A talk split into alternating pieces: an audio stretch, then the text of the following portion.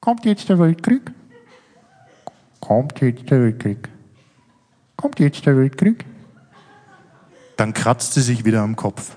Frau Kirstenbitsche, ich bin extra um sechs in der Früh aufgestanden, damit Sie schön sind für Ihren Sohn. Aber wenn Sie sich andauernd in die Haare fahren, dann wären wir erst nicht rechtzeitig fertig. Schauen Sie, das muss man einwirken lassen. Blättern Sie halt einmal um. Was gibt's denn da so lang zum Herumlesen am Titelblatt? Das muss man einwirken lassen. Frau Kirsten erhebt erneut den Kopf.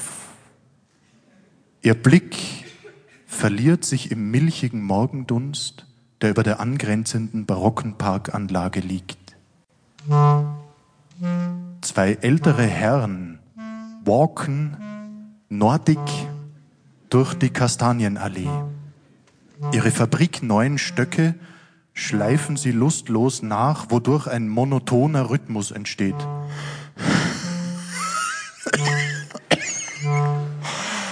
Der Dr. Heinisch, weißt du, was der gesagt hat?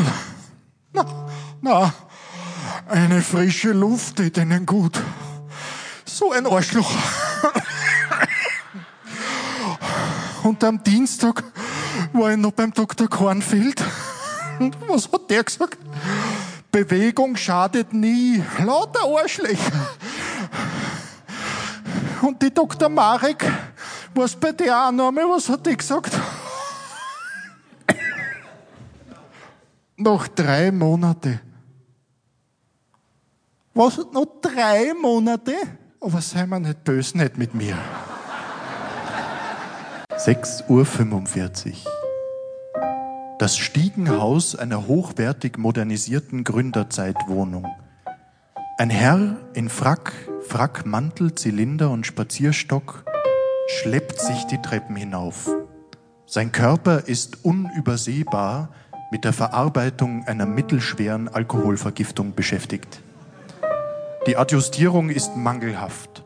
Auf Wangen und Kragen befinden sich verräterische Lippenstiftreste. Endlich an einer der Wohnungstüren angekommen, schüttelt er zur Begrüßung deren Türschnalle. Gestatten, Professor Wünschig. Ich stehe hier vor meiner Wohnungstüre. Der Heimkehrer versucht mehrfach vergeblich, mit seinem Schlüssel ins Schloss zu treffen, bevor die offensichtlich schwer gesicherte Tür von innen entriegelt wird. Nach dem ersten Entriegelungsgeräusch versucht der Mann einzutreten, scheitert aber an der nach wie vor geschlossenen Tür.